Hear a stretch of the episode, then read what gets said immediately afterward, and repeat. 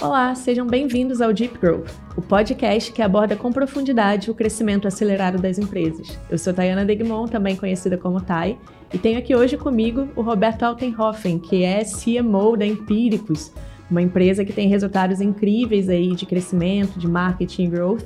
Então, Roberto, é um grande prazer ter você aqui. Seja muito bem-vindo. Poxa, o prazer é meu falar com vocês. Eu espero que eu esteja à altura. E esse crescimento já foi melhor, mas vamos lidar com mas isso. Toda vez que a gente fica muito grande é mais difícil, é né? Mas antes de começar, eu queria agradecer aos nossos patrocinadores que fazem com que a gente tenha uma infra tão legal para conversar com os nossos convidados e levar conteúdo até vocês. Vou começar pela Caffeine Army, que é dona do Super Coffee.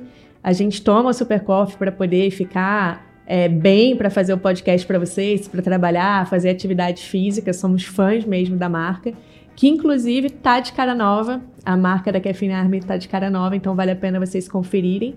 E eles têm também a assinatura do Super Coffee é, que eles chamam de Prime, onde você pode escolher os sabores que você quer receber, a frequência, customizar a sua assinatura. Então, dá uma conferida em caffeinearmy.com.br.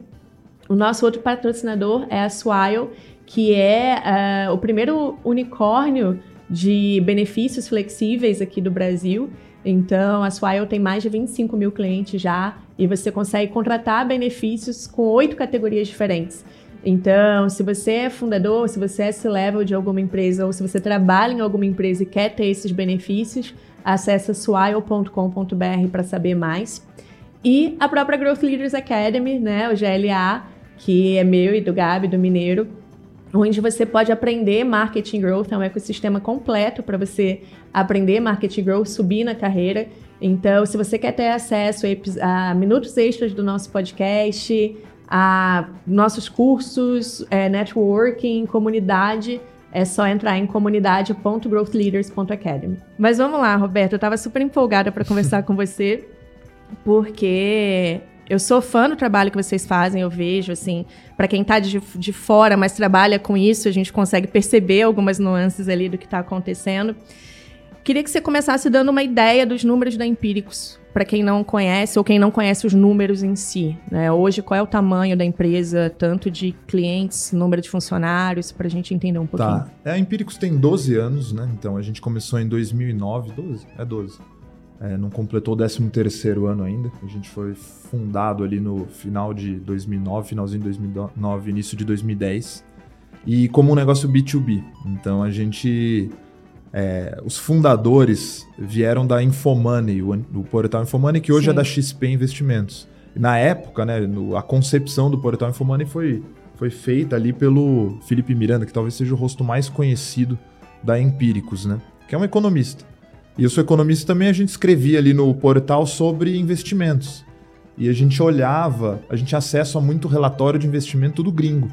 E era muito chato o relatório. A gente, putz, recebia um relatório de um banco, era 50 páginas de planilhas. A gente falava, putz, esse negócio é tão chato, né? Difícil de gerir, né? Difícil de gerir. Não era pro, pro grande público aquilo. O nosso papel era meio que traduzir aquilo numa notícia, em algo mais é, palpável e palatável pro pessoal.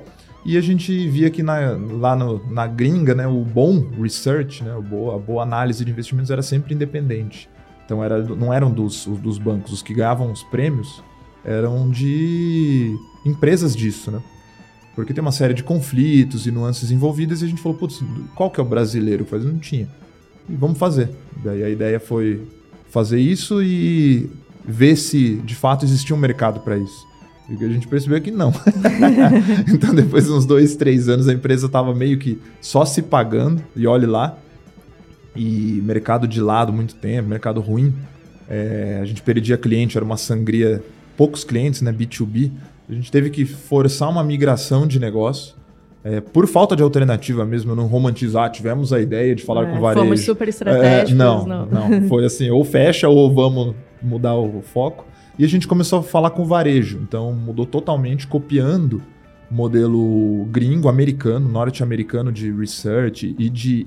Eles se autodenominam business de e-letters, né? A gente teve até um player grande americano como sócio nessa empreitada, com a condição dele de, cara, quero entrar no Brasil, aplica meu modelo, que é para varejo, business de e-letters. Então era e-mail, fazer é, e-mail marketing, construir lista de e-mail E com o tempo a gente foi desbravando esse negócio e foi caminhando para outros lados, né? abrindo um pouco mais o leque do marketing digital, principalmente. Então hoje é, a Empíricos conversa com varejo, então a gente tem 450 mil assinantes pagantes ativos hoje. Então é um público mais topo de funil, eu diria. A gente impacta. É claro que não é o topo do topo de funil, aquele é, cara que não tem grana. Não, e já são pagantes já são também, pagantes. né? A gente não chega. A, não é tanto do nosso interesse o público que não tem dinheiro ou que tô começando a poupar. A gente busca investidores. Então é, não é tão topo de funil, mas eu acho que é uma marca interessante, 450 mil assinantes ativos. Que, por que, que ela é interessante? O mercado hoje, né? A bolsa hoje no Brasil tem 4 milhões de CPFs cadastrados, né? Não é nem 4 milhões de CPFs que operam. Então. Eu lembro quando bateu um milhão. Então, é um número. Quando a gente recente, surgiu, era 400 mil. Entendeu? É. Claro que a gente não tinha os 450 mil naquela época, mas se voltar cinco anos atrás, a bolsa tinha 400 Sim. mil é, CPFs cadastrados. Então era um mercado pequeno. E a gente falou, putz, vamos tentar ter escala nesse negócio? Vamos. E foi funcionando. É claro que a gente contou com a ajuda do mercado se desenvolver no Brasil, essas fintechs, essas novas iniciativas que deram é, popularidade para a coisa, mas a gente também teve um papel nesse negócio, né? É, a gente tem ciência disso. Hoje a gente conta com, se você dividir só empíricos, publicadora de conteúdo, a gente tem 350 funcionários, mas a gente tem as novas iniciativas, né? Que hoje a Empíricos passou de uma mera publicadora de conteúdo, um mero research, para um, a gente tenta ser, né, um one-stop shop, oferecer o, a possibilidade do nosso assinante operar ali dentro também. E daí se você somar, com isso a gente criou uma corretora e uma gestora, né, para replicar as recomendações em fundos de investimento e a corretora para operacionalizar essas, essas recomendações que a gente dá na publicadora. E se você somar todo esse escopo aí, são sete, cerca de 750 colaboradores.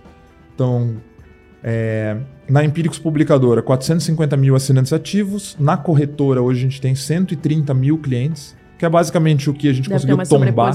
É, é, é, o que tombou de assinante, basicamente, para lá. E na gestora, a gestora replica as carteiras de investimento que a publicadora faz. Então a gente já tem de dinheiro alocado na gestora 14 bi dos clientes. Então são 14 bilhões de reais. E a gente investe, assim, já entrando né, no que acho que talvez seja de interesse do pessoal, praticamente só em marketing de performance hoje. Já começando um trabalho de marca mais agora. Até um trabalho reativo, né? Porque sabe que performance, de certa forma, machuca a marca, né? E a gente investe na faixa de 5 milhões por mês, na média. Tá. Tem meses que vai mais, tem meses que a gente segura um pouco a onda, porque tá, é muito no dia a dia. A gente vai sentindo a coisa acontecer e vai é. ajustando. Gente, eu não sei quantos de vocês já lidaram com investimentos desse tamanho, mas o desafio começa a ficar maior para escalar, para você não, não atingir a saturação e como que você oxigênio e consegue pensar coisas diferentes. Mas acho que você tocou em alguns pontos legais, né? Primeiro, números incríveis. É, mas estava falando que vocês surgiram ali para ser uma research independente e tudo mais, que era sempre atrelada a banco. E aí, mais recentemente, vocês tiveram esses movimentos, né? De ter a corretora, a gestora e foram adquiridos recentemente pelo BTG. Como que foi para vocês, o, o, você como CMO principalmente, o time, fazer essa transição de discurso, né? Porque vocês tocavam, inclusive, eram muito vocais nessa questão dos conflitos e tudo mais. Então, como que tem sido para conseguir se defender, de certa forma, das críticas nesse sentido? E vocês fizeram um rebranding recente também. Então, eu queria entender também um pouco desse processo de decisão. Se veio daí, desse momento novo, se não, já era algo que vocês tinham começado. E é muito difícil decidir mudar a marca, né? Muito, então, como que foi o processo, o frio na barriga? Por que que no final vocês falaram assim, não, vamos mudar, que vai ser melhor e tudo mais. É, eu não gosto de romantizar muito as coisas, né? Então a gente decidiu ter é, a corretora e a gestora é, por algumas razões. É, o research independente, ele é independente por quê? Porque ele, assim, no, no discurso mais amplo, porque ele não tem relação com nenhum banco ou com uma corretora. E a gente sabe que isso aí tem conflitos. Por exemplo, você, a área de research para um banco ou para uma corretora sempre foi um centro de custos. Então você tem. Você, o cara que é analista, um economista, ele é caro pra caramba. É um cara de Sim. pesquisa, visita empresa, um cara que tem que. Putz, é, tem uma formação toda para isso. E ele é um centro de custos relevante para a empresa, para o banco, no caso.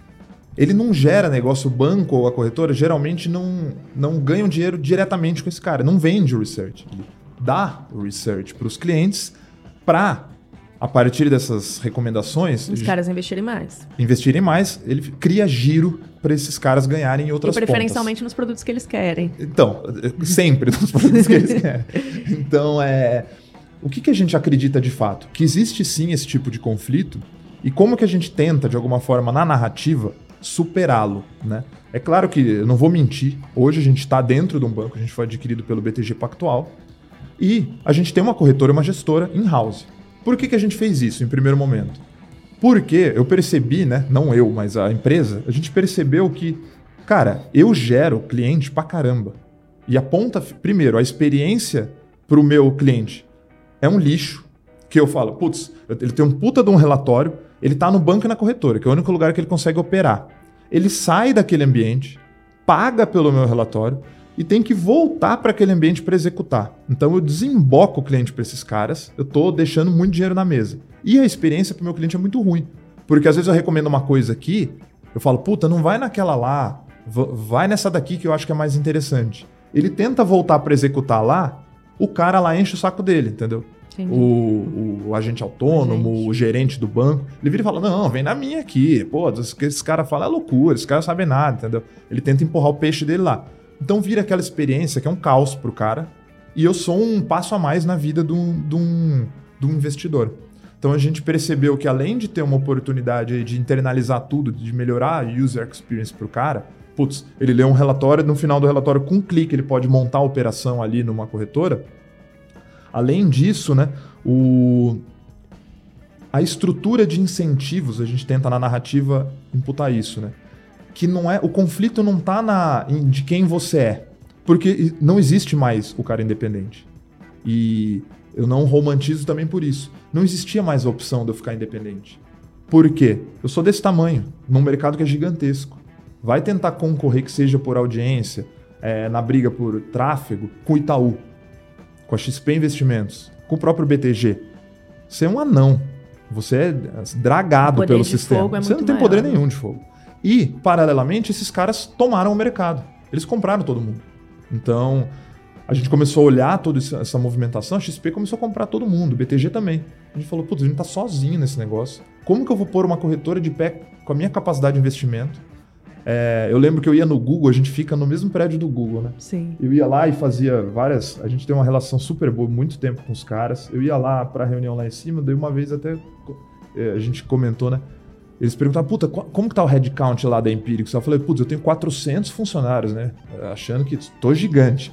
Daí eu, eu tava até num, num dos comparativos. Mas para uma startup lá que quase morreu, é, é muita gente. É, é muita né? gente, né? Putz, pra Dá mim. Um puto tá, orgulho. Ó, tamo, tamo grande, tamo aqui no Pátio Malzone, que é um prédio legal, 400 prédio. funcionários. Daí o, o cara que era o nosso account manager no Google, que era de finanças, né? De setor financeiro lá dentro, ele até falou, cara, só pra você ter uma dimensão. O Itaú tem 750 pessoas de marketing, de tráfego para fora. A XP também. Então. É, quando você coloca em A minha equipe de tráfego era oito pessoas.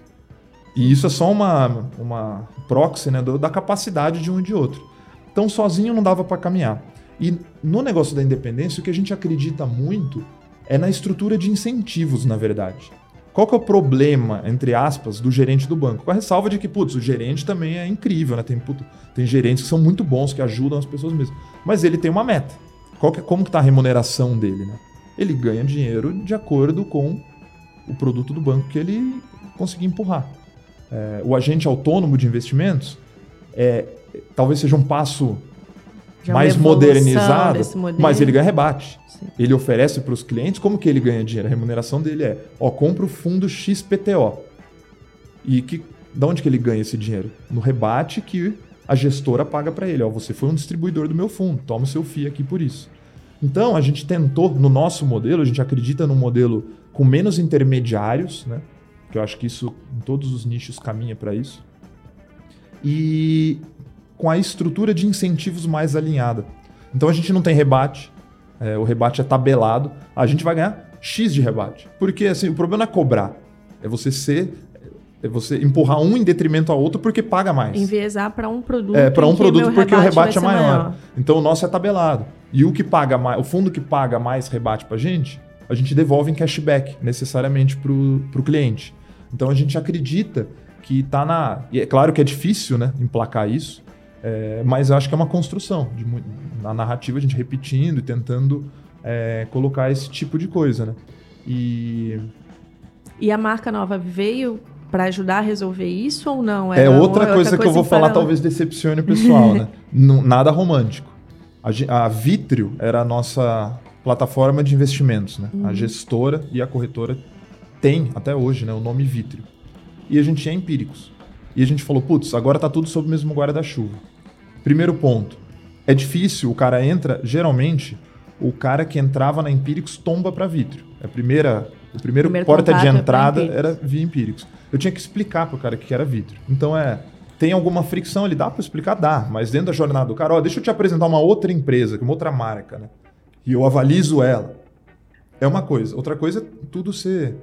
É, dar esse senso de one-stop shop muito maior, né? Putz, essa aqui é a corretora minha. Pronto. E, como você falou, é uma decisão difícil de tomar? É. A gente tomou muito, a gente pesquisou muito. E o que, que foi o determinante? A gente rodou pesquisas até com a Provokers, né? A gente fez muita pesquisa de marca.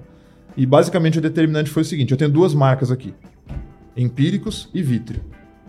A Empíricos, ela tem um monte de mancha, porque só fez performance por 10, 12 anos. E agora vai começar a fazer marca. Mas ela tem ressonância. Ela não passa despercebida, entendeu? Ela tem as marcas dela, tem as cicatrizes ao longo da história, mas ela não passa despercebida. Ela tem atributos. Então Sim. ela transmite alguma coisa um pouco de inovação, porque ela foi desbravadora, coragem, porque peitou banco durante muito tempo, fundos. Então, governo. Ela, ela governo, ela trai, ela tem algumas coisas coladas nela. E Vitrio é uma marca ilibada, mas ela é ilibada porque ela é nova. Então é uma página em branco. E qual que é na, como CMO, qual que é a minha decisão? Eu preciso construir marca. Custa uma fortuna para você gastar em marca. Uhum. Eu posso gastar para fazer duas ou gastar para fazer só uma. Primeiro ponto. Então, vamos ir com só com uma. Daí entre empíricos e vitro, a manchada contra a ilibada. Eu preferi a manchada porque o downside risk é baixo. A gente percebeu isso. Quem está na vitro sabe da empíricos. É, e mais do que isso, veio da empíricos. Então não tem por que eu esconder essa marca e achar que eu vou construir uma marca do zero, que é muito mais caro construir do zero do que algo que já está rodando. É, sendo que o downside risk de empíricos ali para esse público é baixo, entendeu? Então, a decisão foi essa. A marca vai ser empíricos e uma só por, por essas então, questões. vocês ainda estão nessa transição de a gente migração, tá porque, porque a é Vitro ainda está com a marca Vitro. Ela tá, mas por, é, a gente já anunciou isso, é matéria até essa semana que a gente está gravando aqui, mas o, é um ambiente muito regulado. Então, eu tenho fundos na Vitro com o nome Vitro. Uhum. Para mudar esse nome, eu preciso do aval do Banco Central, da CVM, então é um processo que não depende só da gente. E assim, a gente acredita que não vai ter muita. É só uma mudança de marca, né? É, eles vão aprovar, mas tem que seguir esses ritos. Então é, é um projeto de uns quatro meses aí. É, mas é muito legal para quem ainda não passou por isso, só vocês entenderem que tem esse momento da decisão, que é super crítico, pesquisa e tal, e depois tem todo esse rollout, o planejamento disso, como que vai ser feito. É, a gente tá acompanhando É loucura, isso. mas é gostoso. É gostoso. o BTG tá fazendo isso. O BTG criou muitas marcas ao longo do tempo, né? Então você entra no BTG lá, tem o BTG, o BTG Digital, o BTG Banking. Uhum. O, então tem, eles estão fazendo um downsizing agora. Então, e a gente está vendo que, embora eles, eles tenham muito mais complexidade, que é um bicho muito maior, e, mas eles também têm muito mais estrutura, né? Para fazer essa, essa transição. Mas para eles é um job ali de uns 3, 4 meses também. Então a gente não tem a pretensão de achar que a gente vai fazer mais rápido. Então. Bom, e aí, é, a gente falando dessa questão de mudança de marca, de mercado muito grande, grandes players, os bancos com muito dinheiro, eu queria te fazer uma pergunta sobre duas óticas, assim. Uma é, como que vocês, como que você entende que vocês conseguiram se diferenciar nesse mercado, que é um mercado com muitos players, muitos influenciadores, muito barulho? Então, o que, que vocês fizeram diferente para conseguir se posicionar aqui? E um outro lado que é, é, como que vocês conseguem ser criativos e testar coisas em um mercado que é altamente regulado. Né? Porque também não é fácil. Quem está em mercado financeiro, farmacêutico e alguns outros, você tem muita dificuldade, às vezes, até de rodar os anúncios ou de ter uma CVM por trás. Então, essas duas óticas, assim, um, como vocês conseguem aparecer no meio de tanto barulho e de tanto dinheiro, né? Principalmente, como várias fintechs estão passando por isso agora. E dois, como que vocês conseguem ser criativos, testar coisas dentro de um mercado que é altamente regulado? Tá. Eu dividiria essa resposta em, em duas. É, e não porque elas são duas perguntas, mas por, por dois momentos distintos. Uma coisa é quando eu era o. Como que fala? O, o desafiante. Eu, era o, eu não era o incumbente. Então, quando eu comecei, eu era pequenininho, é, eu tinha muito menos risco, né, custo de errar, mas era muito mais desafiador, porque eu tinha muito menos dinheiro e tal. E como vocês sobressaem nesse meio? Com players gigantescos, com muito mais capacidade, dando cotovelado em todo mundo. Então é aquele negócio, você vai entrar num estádio é que está lotado, mesmo. você vai entrar no estádio que está lotado, como você vai se diferenciar? Para esses caras grandes é muito mais caro errar e eles têm uma posição institucional muito mais preservada, né? Então eles têm eles são muito mais conservadores na comunicação e tudo mais. Eu entrei num estádio lotado, não tem lugar para eu sentar. Eu preciso sentar em alguma cadeira. Eu vou ter que dar uns empurrão ali. Então Entendi. foi comprando briga. Isso já explica muita coisa. então, sem romantizar a coisa. E foi intencional, então. Foi. Todas foi. A, a comunicação mais agressiva, as brigas. Brigas, vocês sabiam onde vocês estavam sabia, entrando. A gente, assim, e.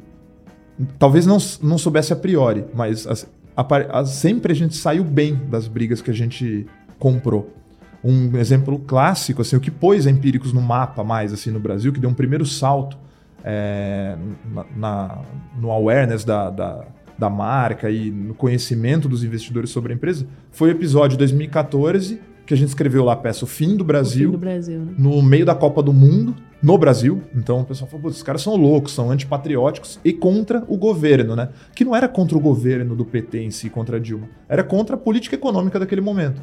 O que, que aconteceu? Eu era desse tamanho e eu soltei essa peça. Eu tinha, se eu não me engano, 3 mil assinantes ativos na época. A gente pulou em coisa de 2, 3 meses para 30 mil, multiplicou por 10. Por quê? Porque a Dilma processou. Então, e sem embasamento nenhum. Ela colocou a gente no mesmo pacote do Google, falou é uma campanha do Google com a Empíricos, com a Empíricos e com o Aécio Neves. danada. É, e daí ela não, assim, por falta de conhecimento técnico, ela, eu veiculo pelo Google, pago para ele para veicular a campanha, não é que ele tá junto, ela fez, ela processou a gente e censurou. E eu acho que informação é um negócio muito antifrágil, né? Você quer que, as, que esse negócio se dissemine, é tentar calar Abafar, ele. Né? Porque daí vai sair notícia, todo mundo vai crescer. Por que, que censurou? Vamos saber o que, que é isso, o que, que esses caras estão falando. Então, sempre que a gente comprou brigas ao longo da história, a gente saiu melhor, sabe? É, ou fez muito barulho, o que é bom para quem é pequeno, é, ou a gente encontrou uma solução e se reinventou. Então, a gente aprendeu historicamente que comprar briga era bom. É, mas isso, é claro, num primeiro estágio de empresa.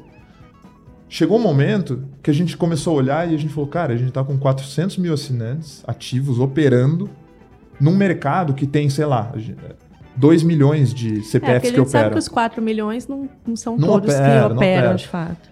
Assim, o que, qual que era o, o, o que, que aconteceu? Eu dava uma recomendação, movia os papéis. Então a gente começou a olhar e falou assim, cara, a gente não é mais tão o desafiante. A gente começou a flertar com o mainstream. Aí, e é claro que com isso a responsabilidade aumenta de tamanho, errar custa muito mais caro. E a gente daí não, não é que abafou a comunicação, mas a gente adequou a essa nova realidade. Um player regulado, CVM, Banco Central, tudo passa por compliance, por um trilhão é, de antes ritos. vocês eram uma publicadora, querendo ou não, agora vocês já têm um lado ali realmente de corretora. Então, é outra é responsabilidade outra, também. Play, né? É outra, outro nível de regulação. Então a gente, não só por isso, mas também porque, cara, a gente virou mainstream, então a gente amadureceu de alguma forma. Eu já sentei na cadeira no estádio.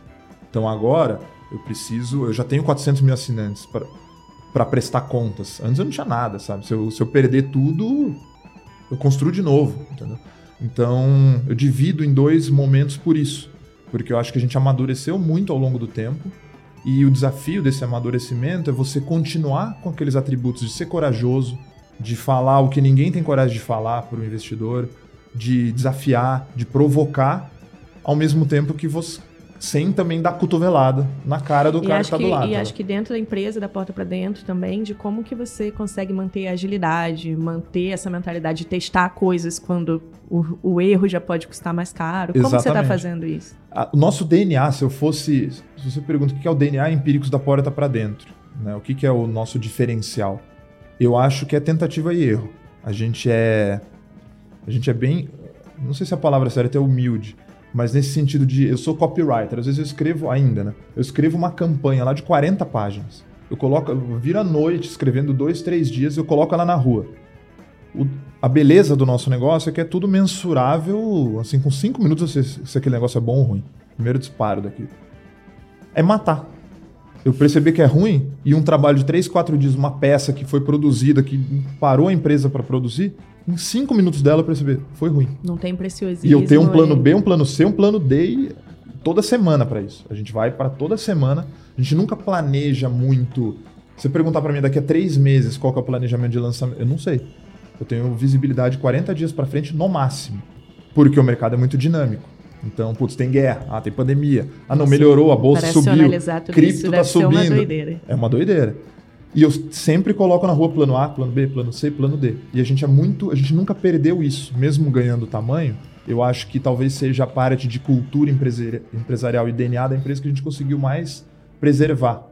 A gente chama internamente de ditadura do teste, sabe? A gente vai para a rua sabendo de que as, que as coisas podem morrer é, com cinco Vocês minutos. Vocês têm uma, uma cultura de growth por essência já, né? Tem. Ditadura do teste, acho que, que já diz muito. E uma percepção que eu tenho, assim, estando de fora, é que vocês fazem investimentos muito altos, né? Quando eu vejo ali a, a frequência, é, já dá para estimar mais ou menos o que está por trás. E alguns lançamentos são lançamentos que não, não são caros, né? Primeiro, gente, vamos só colocar em perspectiva, 450 mil assinantes, você falou, né? Se isso é um size, já é uma empresa gigante. Vocês são basicamente isso porque é um modelo ali de, de recorrência, né? De assinatura. Então, realmente não é um feito trivial. É, mas a sensação que eu tenho é que o investimento que vocês fazem não é um investimento tradicional de infoprodutores que buscam se pagar ali já na venda, porque vocês precisam ter um tempo de relacionamento com esse cliente para trazer é, esse retorno. Faz sentido? É isso mesmo? Como que vocês olham para as unit economics que vocês têm e planejam esse tipo de coisa? O que, que você já aprendeu e que você fala assim, não, hoje eu, eu fico confortável de dizer que para a gente vale mais a pena fazer esses investimentos maiores, mesmo sabendo que esse retorno vai vir com o tempo e que cuidados vocês tomam para ele vir, né? É, na verdade, então a gente sempre vai testa muito pequeno e eu cuido para a gente ter isso, ideias criativas é, que ainda resgatem um pouco dessa essência da empresa, de ser provocadora, de ser corajosa, de falar o que ninguém tem coragem de falar e de tocar de alguma forma emocionalmente as pessoas, porque a gente, queira ou não, falou com varejo antes que todo mundo. A gente é um first mover e isso tem méritos um pouco internos, mas mais do que isso tem benefícios, né? De você se estabelecer antes. Agora todo mundo começou a fazer, depois da gente já estar tá mais estabilizado no mercado, começaram a surgir muitas iniciativas que replicam o nosso negócio ou têm relação com o que a gente faz. Mas a gente já estava de alguma forma posicionado. Isso nos dá uma baita vantagem. Mas como cultura, eu zelo por isso. A gente tem muito cavalo correndo a mesma corrida, sabe? E o investimento é alto enquanto ele se paga. É sempre assim.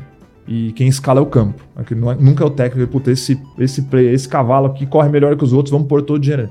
Dificilmente você vai ver um lançamento grande ex-ante nosso. Ele vai ganhando tração ao longo do tempo.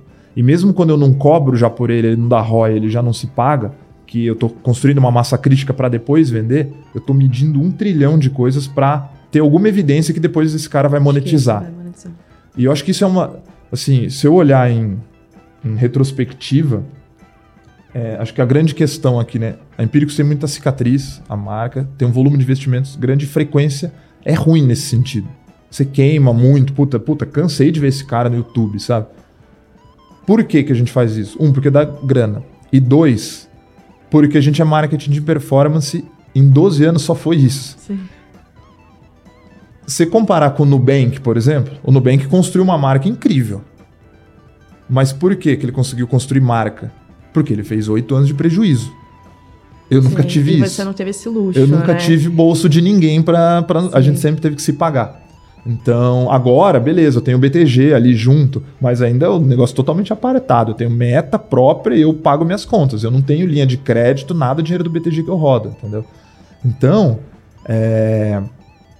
É o modelo mais bonito a se fazer? Não. Mas talvez seja o único. É, e assim, é curioso porque eu já vi algumas pessoas falarem sobre isso da Empíricos e eu uso a Empíricos como exemplo, às vezes, quando eu vou dar aula, curso de uma forma positiva, porque para mim é clara- claro, é explícito que funciona.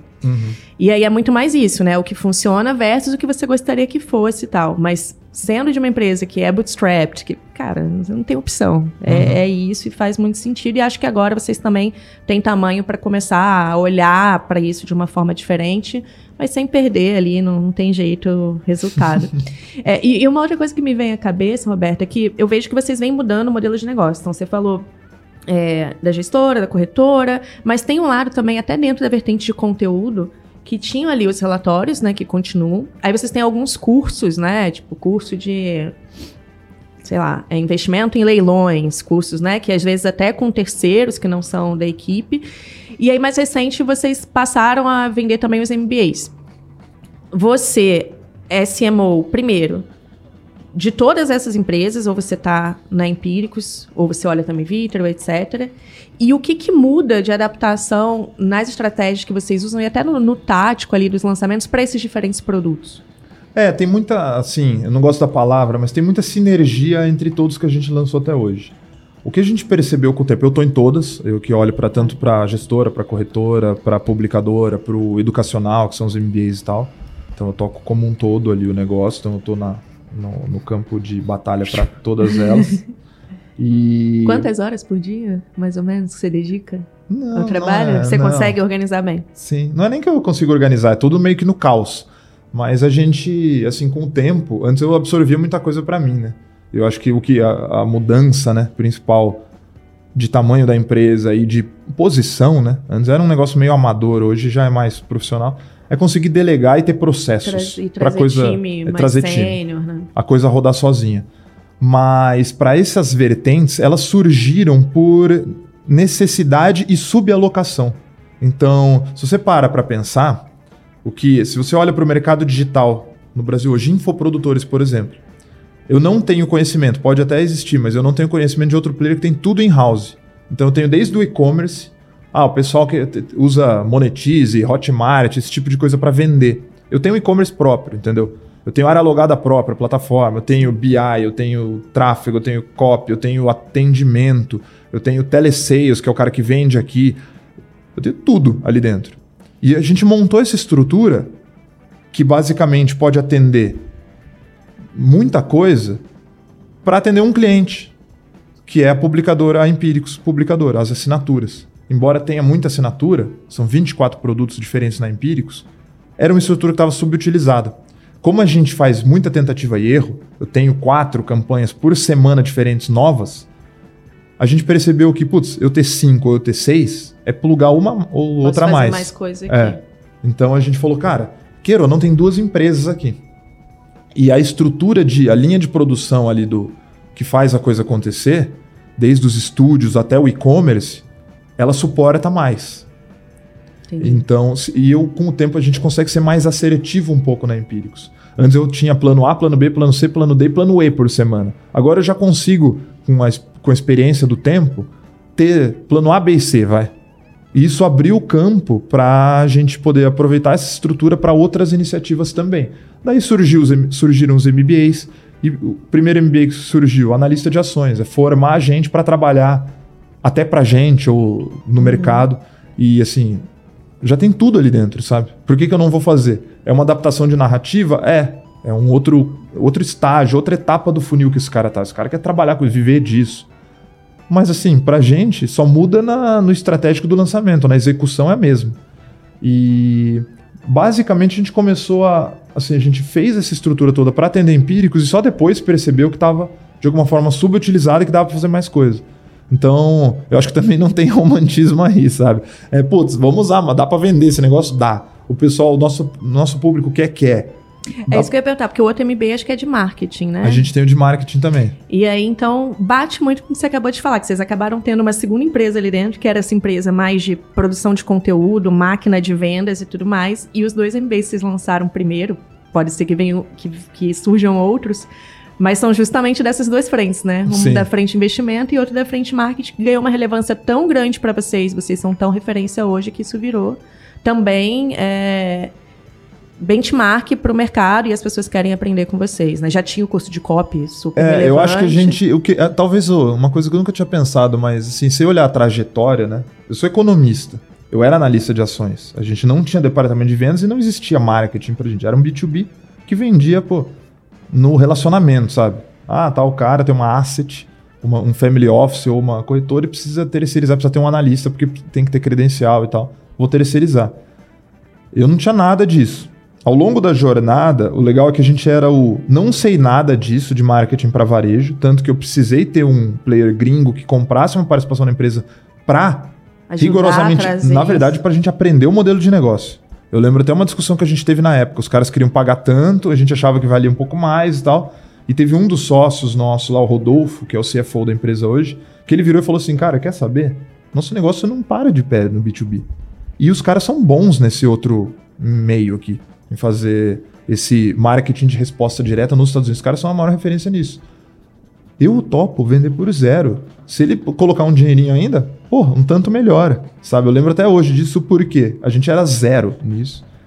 E acho que o que a gente mais conseguiu evoluir, talvez, nesse lado da empresa, é que a gente foi de um cara do zero para um cara que, como você falou, tem alguma referência nisso. Foi uma referência muito emprestada dos gringos, muito de first mover. Então a gente se posicionou enquanto ninguém estava fazendo, principalmente no setor financeiro. E a gente, assim, talvez o mérito seja ser flexível e maleável. Porque uma. Beleza, o modelo de negócio dos gringos funciona pra caramba. Só que o pessoal chama o marketing da Empíricos de agressivo aqui, eles não viram nada, entendeu? é outro bicho lá fora. E a gente adaptou muito esse negócio pra realidade brasileira. Então, queira ou não, criando calo ali e fazendo, a gente conseguiu, de certa forma, hoje ser uma referência em algo que a gente começou sendo o problema da, da história, entendeu? Legal. E Roberto, conta um pouco pra gente é, como que vocês estruturaram a área de dados e de BI para atender essas demandas, né? Você estava comentando que vocês fazem tudo muito rápido, né? Vocês ali têm duas, três, quatro ideias de como fazer aquele lançamento, enfim, ter aquele resultado. E vocês vão rodando pequeno até chegarem à conclusão e, e escalar isso. Mas na prática, para fazer isso não é tão simples e muitas empresas ainda não têm uma estrutura adequada nesse sentido. Vocês já começaram tendo? Quais foram as dores para chegar onde está? Qual que é o estado atual? Porque eu acho legal falar disso, que é uma das, das falhas que eu vejo muito, né? Que às vezes as empresas não têm, não investem o suficiente nisso, não entendem a importância, e aí quando precisa, o negócio para resolver já está super problemático. É, o, assim, a gente falou aqui, né, de duas empresas, vai. A empresa de finanças, que produz os conteúdos de investimentos e tal, e a empresa de marketing, que faz rodar. Mas se eu fosse escolher o principal mérito nosso hoje, o que, que da Empíricos é o melhor? Eu diria que é BI. Eu diria que é acesso a dados e velocidade nisso.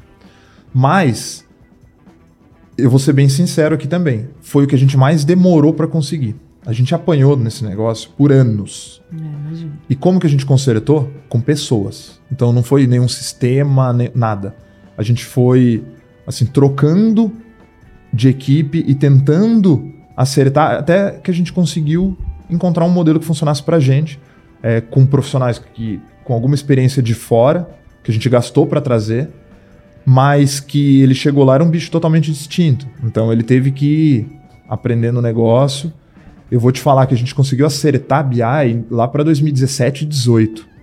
E, e a gente sabia da importância disso, investia pesado nisso e nunca conseguiu até ali.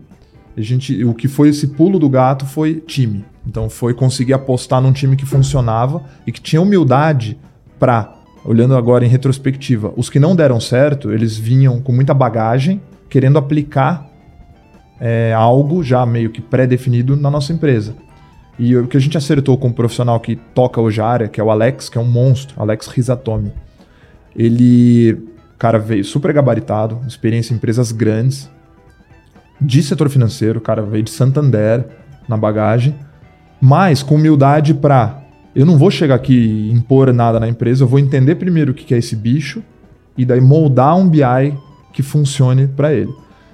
E hoje é o principal mérito porque eu acho que assim, o digital, a beleza do digital, ele te permite errar barato e, e só apostar grande em algo que está sendo rentável quando você tem acesso a dados.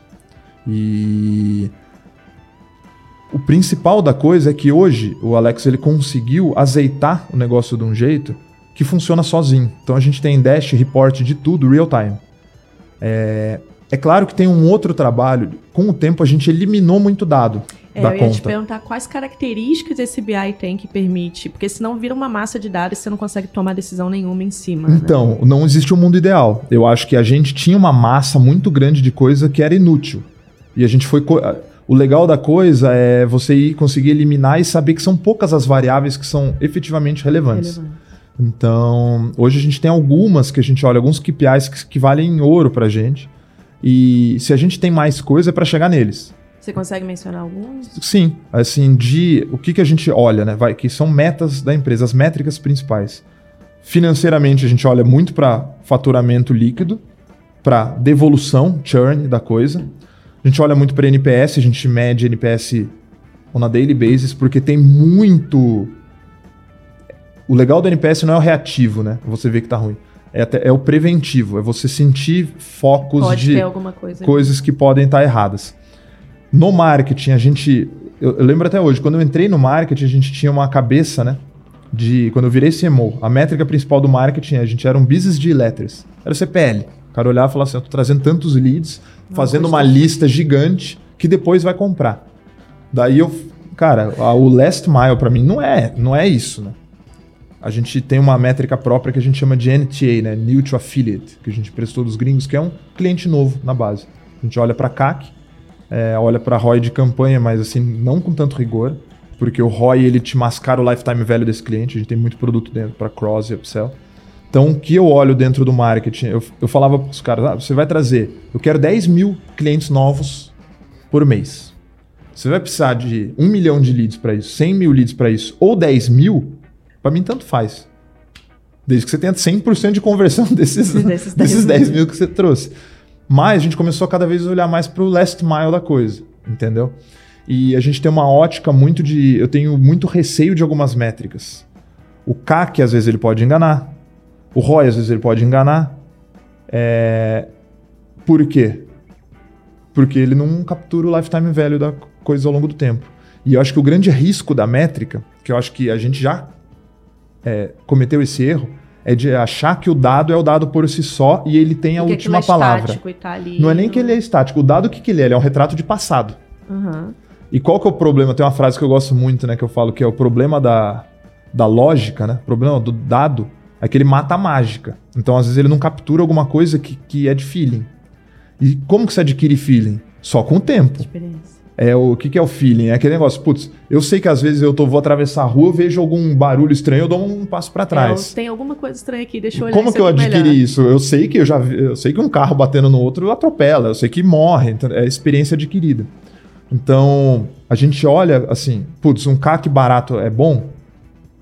É, mas ele realmente está trazendo, tem o feeling da, às vezes os caras começam uma campanha de captação de leads, putz, tam, é uma coisa que é muito interessante, estamos captando muito barato. Nossa, esse lead tá. Geralmente eu pago 10 reais num lead bom, qualificado, que eu sei que funciona, que traz lifetime value ao longo do tempo para mim.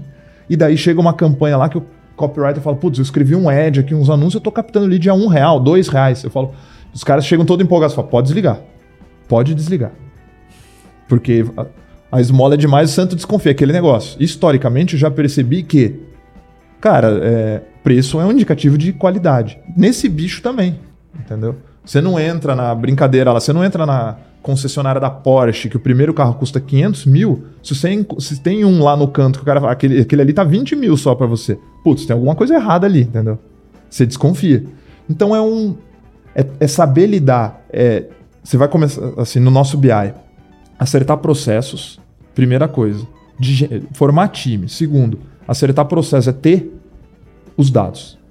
Depois, dar um sizing desse negócio. É saber que dados são relevantes. Descartar o que não. o que só te atrapalha, é, gera custo de mensuração, mas no final não, não te traz Te valor distrai, nenhum. né? E depois disso, eu acho que a nossa evolução atual é saber olhar para o dado com os vieses que eles têm que ter. E a ditadura do teste é uma, mas a ditadura do dado ela é perigosa. Porque o dado por si só, ele pode trazer inputs ruins também, entendeu? E como que você... Isso é o feeling da coisa. É, se resolve com, com, o experiência tempo, é. mesmo. É, e aí, entrando em experiência, né? E para saber mais do Roberto, você é formado em economia, e aí você foi para Infomana, então foi sua primeira posição de trabalho? Entrei como estagiário. Entrou como estagiário na Infomana e deve ter conhecido o Felipe pessoal e os lá. outros lá. E aí você entrou na, na Empírico super early, assim, né? Bem no começo. Eu fui o primeiro funcionário. E aí se Eu não fui sócio. fundadora. Eu não fui Não foi? fundador. É, qua- quase. É. Quase ali. Tinha quanto tempo quando você entrou? A empresa tinha dois meses, três meses. né? É, não. Pra mim é con- considerado. É, tinha considerado- quatro funcionários. Eu fui... Considerado. É, como que foi essa construção do Roberto como CMO? Né? O que, que você teve que desaprender, aprender é, para chegar onde você está hoje com esse conhecimento e, e com esse time e os resultados legais que você tem? É, eu acho que assim, eu fui. é, eu entrei na Infomani como estagiário dos caras. Eles fundaram, eles, a gente tava vendo, Você né? já trabalhava com eles lá então, era a Já. mesma equipe. Ele- então eu tive a sorte de. Eu tive na minha cabeça sempre um negócio assim, né? O, toda decisão que eu tomo é baseada no assimetria de retornos potenciais. Pode ser pra qualquer coisa. Olha o economista falando. É, né? não, vai ser o quê? Eu vou comprar um terreno, sabe? Não, eu vejo quanto é- que eu posso perder versus quanto que eu posso ganhar. Mas eu e o Gabriel, a gente gosta muito de modelos mentais. E a gente fala coisas assim o tempo todo aqui no podcast, nos outros lugares, porque é a forma de enxergar o mundo mesmo. né? É, é, é assim, cara, eu vou jantar amanhã. Puta, a gente pode ir nesse restaurante ou naquele. Puta, nesse eu vou gastar, eu vou perder o quê? Ele é mais caro e gasta mais tempo, mas o upside é esse. Sim, Eu sempre sim. coloco isso na balança. E nesse caso, eles foram, fundaram um negócio e eu fiquei. Daí, pra mim, foi bom lá dentro da Infomani, porque o Felipe era o editor-chefe e eu era o braço direito dele. Quando ele saiu pra fundar outro negócio, pô, eu virei o, o editor-chefe. Agora eu vou mandar no negócio aqui, né? Do caramba. Deu dois meses, três que ele tava lá, ele me ligou. Falou, então, a gente só queria fundar aqui e ver se tinha. Se o negócio parava de pé se tinha financials pra isso. Agora o negócio ainda. Não é que já se paga, mas a gente tem uma boa impressão inicial. Você quer vir? Eu pensei nisso, cara. Assimetria de retornos potenciais. Na Infomani eu tava editor-chefe, topo do negócio. O que, que eu tenho de upside para aquilo ali? O negócio era de um dono, sabe? É, não tinha potencial de ser vendido, não tinha equity na parada. Era meio que uma zona de conforto. Cheguei onde eu quero chegar, mas aquilo que eu quero chegar era uma merda, sabe? Eu não tinha.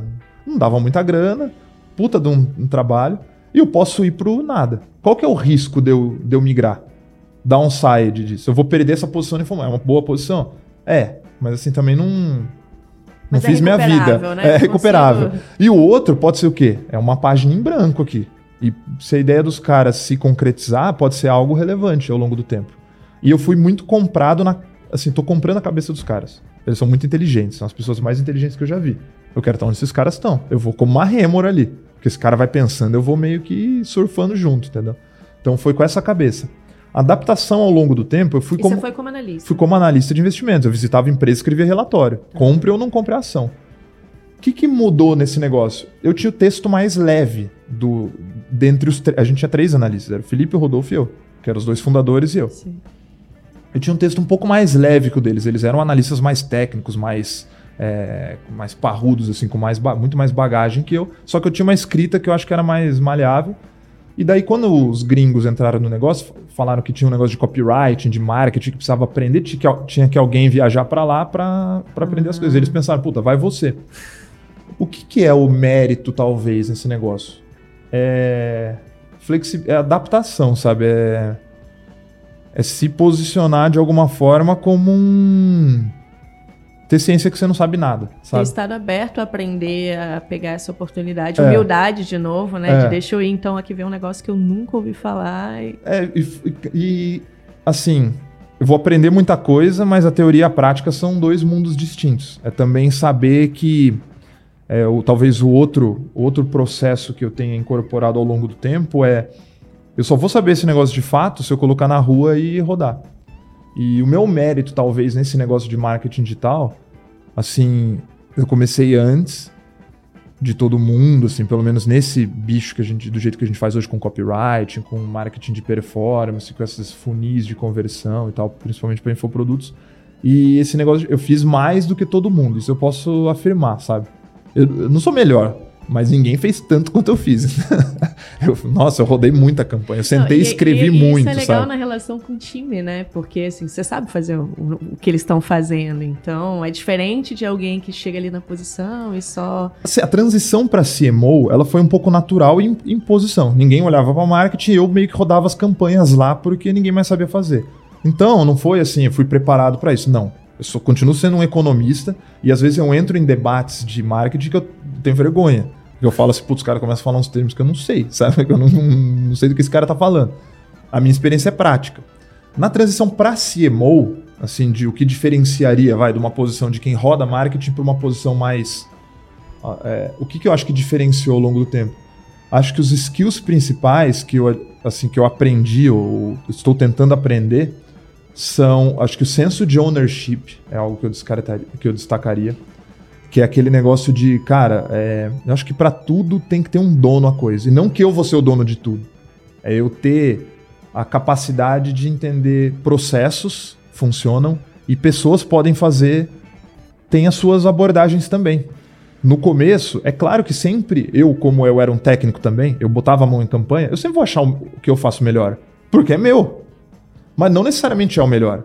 E eu começar a conseguir delegar, a ir pra rua sem pôr a mão e dar asa para essas pessoas ter ownership das coisas, isso é seu. Então eu vou te cobrar por isso. Você vai estar tá alinhado pra caramba no, no upside, se der certo você vai ganhar dinheiro, vai ser reconhecido, vai ser do caralho. Mas se der errado, eu vou. Eu, vou, eu, sei, eu tenho alguém para cobrar em cada coisa, sabe? Uhum. Então é atribuir responsabilidade para as pessoas, acho que esse senso de ownership e time desse negócio foi muito do. Você falou até, o, acho que o gancho. Eu sempre fui um líder, se eu fosse pensar assim como um líder de um time, técnico. Eu era uma referência técnica para os caras, porque eu fiz mais do que todo mundo ali. O cara entra para ser um copywriter do meu time, assim, eu tenho muito mais hora de voo do que qualquer um ali. Uhum. Então isso é uma referência técnica. Mas é, é, bom é, mas por si só talvez não seja. Eu aprendi com o tempo a minha principal falha. A gente fazia feedbacks, vai, do, da turma e aquelas análises 360 e, e aponta, eu era ruim na relação é, interpessoal. Eu cuidava pouco do time. Com essa cabeça de, cara, tudo é mensurável, é dado e ownership. Ah, você fez uma campanha, foi uma merda? Desculpa, você não vai ganhar grana. Apaga isso, vai para a próxima e não vou ficar discutindo aqui se ah, né, você estava mal em casa, você não teve tanto tempo. Eu nunca pensava tanto nisso. E eu, talvez a principal coisa que eu tive que agregar na, na minha. Tô tentando, né? Nessa minha formação como líder, como CMO, é também olhar para esse lado da galera, porque eu sei que na próxima, eu sou assim, eu consigo, mérito próprio, apagar o que foi ruim e criar uma parede aqui e para a próxima, mas não é todo mundo que funciona igual. E não é todo mundo que funciona no meu caos, então é agregar um pouco desses skills, não só na formação do time, mas na condução deles, de entender que pessoas são boas de jeitos diferentes, entendeu? Então acho que é, esse é o. Entendo bem. E aí a forma de, de lidar com elas, de se relacionar, precisa ser diferente também. Uhum. Nem já tive esse feedback. Consigo trabalhando, sigo trabalhando nele. É, e aí a gente entrou aqui um pouquinho em pessoas, né? Por curiosidade, qual que é o tamanho do time de marketing hoje? Como que você divide as diferentes áreas? Mais ou menos quantas pessoas tem em cada uma? É, se, se a gente chama marketing, o que eu posso colocar como marketing, vai? É, é, o que, que você cuida, né? Porque às vezes você tem até mais coisa abaixo que tradicionalmente não seria marketing. É, o. Assim, o que, o que eu chamaria de marketing, o que, tá, o que, o que é a estrutura da, da equipe, vai? O marketing, eu gosto de. Assim, o KPI que eu peço para ser cobrado lá em empíricos é novos assinantes para casa, eu adquiro novos assinantes. E receita. E monetizo eles. Então, esse é o meu papel ali dentro. O que está envolvido nisso? O que, que eu preciso para isso? Então, a gente tem a produção, né? Que é a parte audiovisual da coisa, que tem um papel fundamental nas nossas campanhas. Então eu gosto de ter uma ótica sobre isso. Então tem o time de gravação, edição de vídeos e tudo mais. E é mais. o mesmo time que cria os conteúdos para quem é assinante. Não. Tá? É outro time. Não, outro tá. time. Tem o, in, o, interno, né? E tem o. É, é, o mesmo time que executa, que grava e edita. Mas o, na parte interna é outro. Eles, a demanda é de outra pessoa. É do Ah, o editorial. planejamento. É do editorial. O meu é para a parte de lançamentos e campanhas, aquisição de clientes. Quantas pessoas aí? No audiovisual a gente tem umas, entre, umas 15 hoje. Ah, Daí eu tenho o, o que a gente chama de marketing internamente, é o marketing externo, que é o cara que pilota campanhas. Então são os caras que compram tráfego e audiências. É, gestores de tráfego e tudo mais, eu tenho mais uns 15. Eu tenho a parte de social, a galera que faz uma aquisição de clientes mais orgânica, eu diria, ele que cuida dos nossos canais, que são umas 10 pessoas hoje. Eu tenho. eles cuidam dos canais também. Eu ia falar dos influenciadores, né? Mas dos analistas e Sim, tudo mais, sim. tipo do seu. A gente é muito personificado, É. né? A gente, você não vê a marca Empíricos, eu não vendo a Cine Empíricos. Eu vendo um produto um, um- é muito personificado na pessoa. Então a gente cria uma relação com um expert, né? um guru, Uhum. no caso um Felipe Miranda, por exemplo, que é um cara que aparece e vende ele, né? Pro, é claro que empacotado num produto dele, mas assim, é- você tá comprando a cabeça daquele cara. A opinião desse cara, a recomendação desse cara. Então esse time de social toca as mídias sociais desse, desses caras, além das institucionais, que vão com a marca Empírico, mas Tá. são umas 10 pessoas de social. Daí eu tenho um time de copywriting, que são os caras que escrevem os ads, escrevem os roteiros de, de, de campanhas, a- toda a comunicação de e-mail, de SMS, de tudo, em todos os canais. Então esses copywriters, eu tenho um time hoje de 15 pessoas. Que atende, eu tô falando aí não só de empíricos, né? Tem de Vitrio também, a corretora, a gestora, as campanhas a, educacional, os MBAs que faz para Uhum. tudo isso daí. Então, daí o, o BI, a área de telesales, eles não estão sob a minha, eles são mais in-house, né? São de operações lá dentro. Mas tem muita, eu sou um grande demandante dessas áreas também, né? porque tem É, Relação. muito em conjunto, É. né? E br- branding já tem alguma área, alguma coisa tem uma assim? pessoa. Uma pessoa. Eu, então é um Não, e tem, um, e tem um touch aí com social, com. co- Bom, com tudo, Tem. né? Na verdade, vai desdobrar pra É, o, o negócio do branding é difícil porque, como eu disse, né, a comparação Nubank e Empírico são os dois extremos. É o cara que só fez marca contra o cara que só fez performance por muito tempo. Então, é, a, gen, a performance é boa porque te traz dinheiro. Se você não tem investidor, não tem bolso fundo, você precisa disso, você precisa se pagar. Mas ela cria manchas. Por quê? Frequência pra caramba. É sempre um call to action na cara do cara. Então, a gente tem hoje uma primeira iniciativa de marca. A gente começou há cerca de seis meses atrás, que a gente pensou numa estrutura de marca e começou a rodar. Até contratou garoto propaganda. Foi, no caso, uma campanha que a gente não rodou tanto, que foi com o Dan Stubach, o ator. É, a gente começou a fazer, mas já teve que segurar. Por quê? Porque agora vai ter esse rebrand todo. Entendi. E a campanha era muito focada na publicadora, em E aí não fazia sentido investir essa grana. É, pra- então a gente segurou porque, tendo toda essa aprovação, agora a gente vai, pro, vai começar a construir uma marca one-stop shop, tentar explicar, construir essa narrativa de o que, que a gente tem de atributos, o que, que você vai ver aqui que você não vai ver em outros lugares. Então a gente hoje não tem nenhuma campanha de branding rodando. Eu preciso, eu já estou estruturando. É, inclusive tenho hoje já um, um- um almoço, né? Depois daqui que é sobre isso. Ó, gente. Novidades, E- hein? Novidades. E a gente, assim, já teve agência para fazer marca, já, já trabalhou com três agências de publicidade distintas. A gente tem humildade de saber que no marketing de performance a gente manda, de certa forma, funciona. Não, é- não vou falar que manda Não, bem, manda mas funciona. bem. Mas, não, mas é um bicho diferente. Não- eu já tentei rodar com o meu marketing interno, campanha de marca, os caras, é aquele negócio. Puta, chegou o resultado do BI. O cara já subiu uma campanha de brand que meia hora depois eles já vieram com o mim e falou: não tá funcionando. Vamos desligar. Cara, esse, esse bicho é diferente, é uma dinâmica distinta, entendeu? Diferente, Então é difícil rodar. A gente já, teve, já trabalhou com três agências, mas a gente vai tentar apostar, em primeiro momento, na gente. Então a gente Igual vai. vocês acabaram fazendo com o BI ali, com o É, tempo. a gente vai tentar construir in-house, porque a gente tem algumas coisas. Tem um audiovisual nosso que a gente gosta. É, Já tem uma linguagem muito bem a imersão ali da definida. agência já poupa esse esforço todo. Então a gente vai, eu vou tentar trazer algum, alguém que faça o.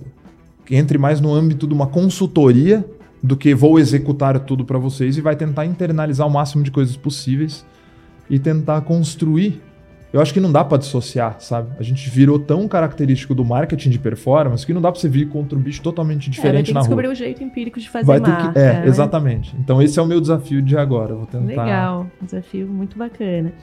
Ô, ô Roberto, faz só um walkthrough aqui pra, pra gente, então, de do momento que ou até antes, né? Eu ia falar do momento que vocês têm um produto para lançar, mas eu imagino que vocês participem até antes de entender um pouco o que faz sentido lançar até isso estar tá na rua e ter resultado e tudo mais. Então, como que essas áreas passa por elas e a interação delas com outras áreas, né? Em que momento de repente vocês falam com o time de tecnologia para poder criar uma ferramenta que ajude na captação, ou com um time de produto para ter algo no app, ou enfim, como que, como que é esse Amarra processo inteiro isso. de ponta a ponta? É, o, é legal até. A, a, reunião que eu tive antes de vir aqui gravar foi um kickoff de um novo produto. E com um terceiro, com um player que não está em house, né?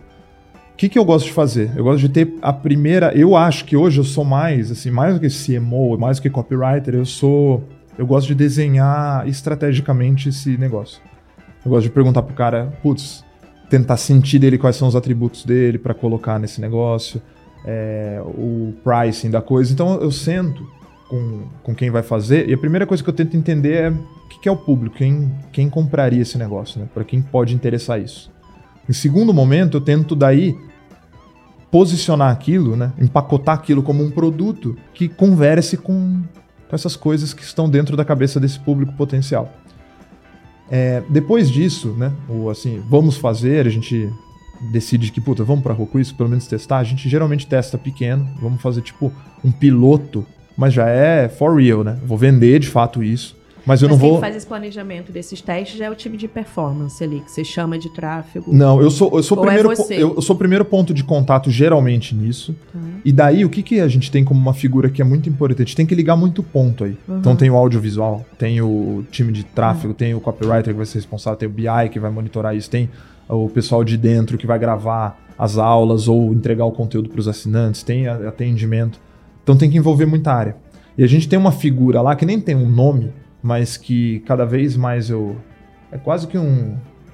É um operações de marketing. É, é um PMO, sei lá. É um cara que ele é o. É quase que um pombo correio ali, mas ele é o, o dono desse, da execução desse negócio. Então, daí na segunda, esse cara já vai. Na segunda reunião, esse cara já vai participar e ele vai distribuir a coisa. Ele vai ter esse senso de ownership. Tem muita área envolvida. Se, se teve um problema, ah, não disparou uma comunicação num grupo de WhatsApp que estava envolvido naquele negócio. Eu não vou chegar lá no grupo de WhatsApp, eu vou chegar nesse nessa pessoa que é o meio que o dono desse projeto. Então, nunca vou, sou eu. E, gente, e o que, que essa pessoa faz? A gente liga os pontos, e, e, é assim, eu vou falar um negócio que não, talvez não seja uma, o ideal, né? O que o pessoal está querendo ouvir. Mas a gente cria um grupo de WhatsApp com um representante de cada uma dessas áreas. Uhum. E, esse, e essa pessoa do, de, operacional interligando tudo e vai distribuindo por ali. No grupo de WhatsApp, ou de hoje a gente usa Teams, ou antes a gente usava Skype, que é bem. Slack. Slack, que quer que seja, vai estar tá todo mundo ali para também não ter falha de comunicação. Tudo que for novidade ou coisa que vai sair ou precisa fazer, vai aparecer ali. E se a pessoa ah, não foi informada ou tem algum desalinhamento, a culpa é sua, porque, estava tá secado ali. Então, é muito mais caótico do que eu gostaria que fosse mas funciona. Mas é isso. A gente já tentou a planilhar, é a gente já tentou planilhar e fazer tudo bonitinho e assim sempre encontrou alguma intempérie no meio do caminho que gerou um caos ou que saiu do planejamento e a gente resolveu aquilo daí de uma forma que foi essa. Então hoje a gente nem tenta buscar o ideal, a gente tenta buscar o que funciona. E é mais ou menos esse o modus operandi. E depois desse desenho, essa distribuição é feita é, assim, eu tenho os comitês, né? Eu tenho comitê de copywriting semanal, de marketing externo semanal, de vendas, que é o que agrega também a parte de operações semanal. E daí eu também ajudo a distribuir isso, a gente começa as comunicações e colocar na esteira isso. Então é. É assim. Muito massa, muito massa.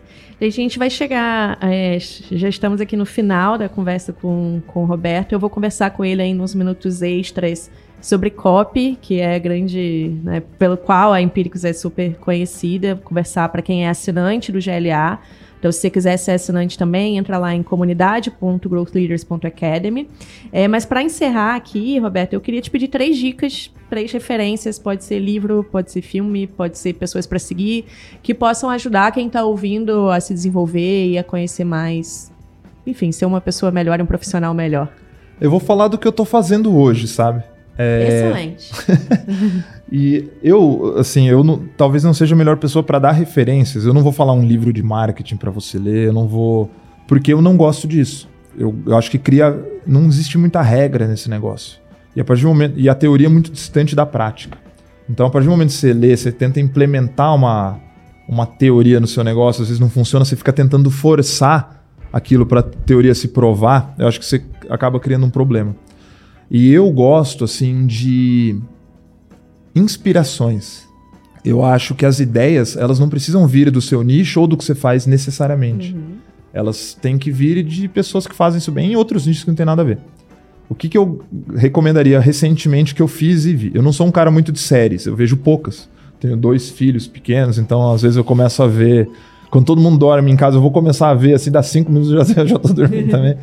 Mas tiveram duas recentes que eu vi que chamaram muita atenção pela construção de personagens. Tá. Então, eu, isso eu acho fascinante. Eu acho que no, no meu negócio, eu construo, queira ou não, personagens. Sim. E eu destacaria a, da Net, acho que é na Netflix, a Wild Wild Country, não sei se você já viu, que é a história do Osho, que é um guru espiritual, é real a história. É um documentário. É bem, eu assisti esse documentário, é bem doido. É né? doido. Eu nem sabia que tinha sido dessa forma que então, conta ali. Vale pela curiosidade histórica, que eu acho que foi talvez o personagem, historicamente, um dos mais fortes que foram construídos. E eu nem sei se é um personagem, se o cara era de fato é, real, você não sabe? consegue entender no fim. Mas assim, resumindo, aberto, né? é uma história incrível de um cara que é um guru indiano, messiânico, e que foi, foi para os Estados Unidos e assim, quase que tomou um estado inteiro. Ele criou uma comunidade Sim. com milhares de pessoas. Exato. E esse cara era tão forte que ele ficou cinco anos sem proferir uma palavra. E as pessoas, ele passava, as pessoas choravam. Então, poxa, e é real. Então, uma história cabulosa e que eu achei a, a série é um documentário com imagens reais, não existe ator ali. Sim. E é incrível pela mera história, mas pela, eu achei um dos personagens mais fascinantes que já passaram pela Terra. E a outra que eu tô assistindo hoje, é Os Sopranos, né? A Família Soprano, que é uma série Sopranos muito. Sopranos eu não assisti. É, é muito antiga. Mas... Foi, foi uma referência que o pessoal me falou assim, cara, essa série que meio que fundou essa, esse frisson de séries, né? Foi uma das primeiras que fizeram sucesso. E eu caí meio que de paraquedas ali para assistir. E é, é, sobre máfia, mas é um pouco descontraída. E eu esperava aquelas séries, tipo, eu vi Game of Thrones, que tudo é muito bombástico. Na primeira temporada, o protagonista morre lá, na, é meio que um novelão. Só que eu nunca vi ele te envolve de uma forma. Assim, tem episódio que não acontece nada. Só que você sai. Você tá muito dentro da história. Porque é fictício, mas os personagens são muito fortes. Não tem ninguém ali que não tem um traço característico muito. muito uma atitude ou uma. Sabe, um DNA muito próprio. Muito caricato. Eu acho muito interessante nesse sentido. Então, isso que tá me fascinando nessa série, que me prendeu, eu tô terminando ela aí, é uma série longa. Mas acho que vale por essa você não vai ver nada de explosivo, mas você vai ver uma construção de personagens que é muito forte, sabe? É muito for real, sabe? O cara, é o chefe da máfia, ele sai na rua, todo mundo beija o pé dele, tem medo dele, mas ele chega em casa, a mulher manda nele. Os filhos dão trabalho, sabe? E é muito humanizada a coisa, sabe? Então, fascinante para mim. O que eu tô lendo hoje, já há muito tempo, é A Revolta de Atlas, que é um livro um pouco sobre. É difícil, é um romance, né? É uma ficção, mas eu acho uma história muito. Você acredita que eu nunca li a Revolta de Atlas? Eu já li a Nascente mais de uma vez e eu nunca li a Revolta de não, Atlas. Eu, todo mundo eu não li. Eu, a Nascente é meu próximo. Eu não li a Nascente. Todo mundo fala muito do livro e eu até hoje. É que a Revolta de Atlas é meio que o, a bandeira da, da autora, né? Uhum. É, ele é muito importante para os Estados Unidos, esse livro. Então ele fala muito do. Ele tem até um viés, se você. político até, se você. Você consegue fazer esse paralelo. Mas ele é um viés bastante liberal, assim, do empreendedorismo, dos motores, o que move o mundo, sabe? A força motriz empreendedora de quem faz, de quem e que enfrenta um monte de percalços aí, tipo um Estado que tenta te impor barreiras e e uma parte da comunidade que te que coloca empecilhos, sabe? E essa força empreendedora que não sei de onde vem, vem de dentro e vai atropelando tudo que vê pela frente. E é um romance. E é muito bem escrito, muito bem construído. Só que é um livro de 1.400 páginas. Então, por isso eu já estou uns três meses nele aí. E, mas eu recomendo. É uma história fascinante. Então, falei duas séries, um livro. E assim, eu funciono pela música, sabe? A minha inspiração vem sempre disso. E as minhas campanhas, elas têm muito ritmo do meu mood no momento. Às vezes eu estou escutando umas coisas mais pancadonas, ou eu quero que a campanha seja mais pancadão, sabe? Eu vou por um tipo de som. Usa isso pra... É. Ou às vezes eu quero fazer, construir um negócio e é, eu sou movido por música. E a, a, coisa recente, mais impressionante que eu vi, que eu gostaria de recomendar, que eu gosto, eu acho a história dele fascinante. Eu sou muito fã do Eric Clapton, porque a história desse cara é incrível. Ele é o amaldiçoado. Então é o cara que ele é muito bom, só que ele teve, sei lá, 10 bandas que fizeram extremo sucesso, só que a mais longeva delas durou mais de, um pouco mais de um ano. Porque o cara era um amaldiçoado. Morria todo mundo da banda, ou ele entrava em droga e perdia a galera. E todas deram certo, sabe? E esse cara se, se atolou, se reergueu.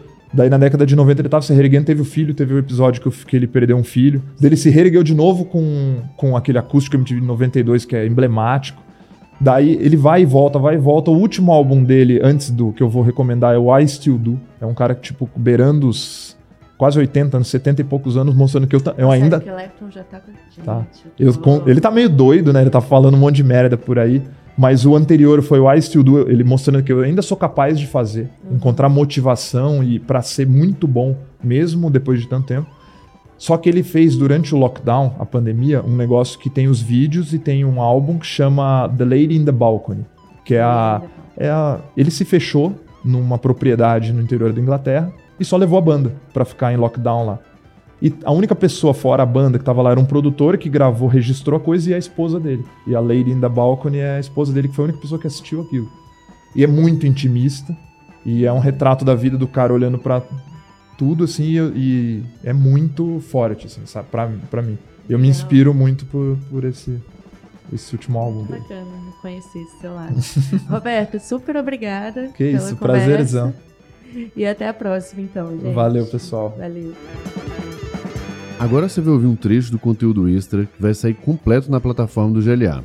Além desse conteúdo, lá você ainda encontra aulas, cursos e networking de alto nível para acelerar o crescimento da sua empresa e da sua carreira em Growth. Lembrando que o Deep Growth é um podcast patrocinado pela Caffeine Army, Swile e o próprio GLA. Se você quiser conhecer melhor nossos patrocinadores, tem link de todos eles aqui na descrição as objeções então, que ele vai é ter. Estrutura, então, vamos na pergunta 2. O que é uma estrutura mínima ali que um bom copy tem que ter? E aí vamos pensar, né? Tem, tem textos, tem materiais que você tem um espaço gigante e às vezes tem um anúncio do Google. Mas ainda assim, quais são eu, as etapas? Eu acho, assim, na minha cabeça, na minha concepção de copy, a estrutura é rigorosa.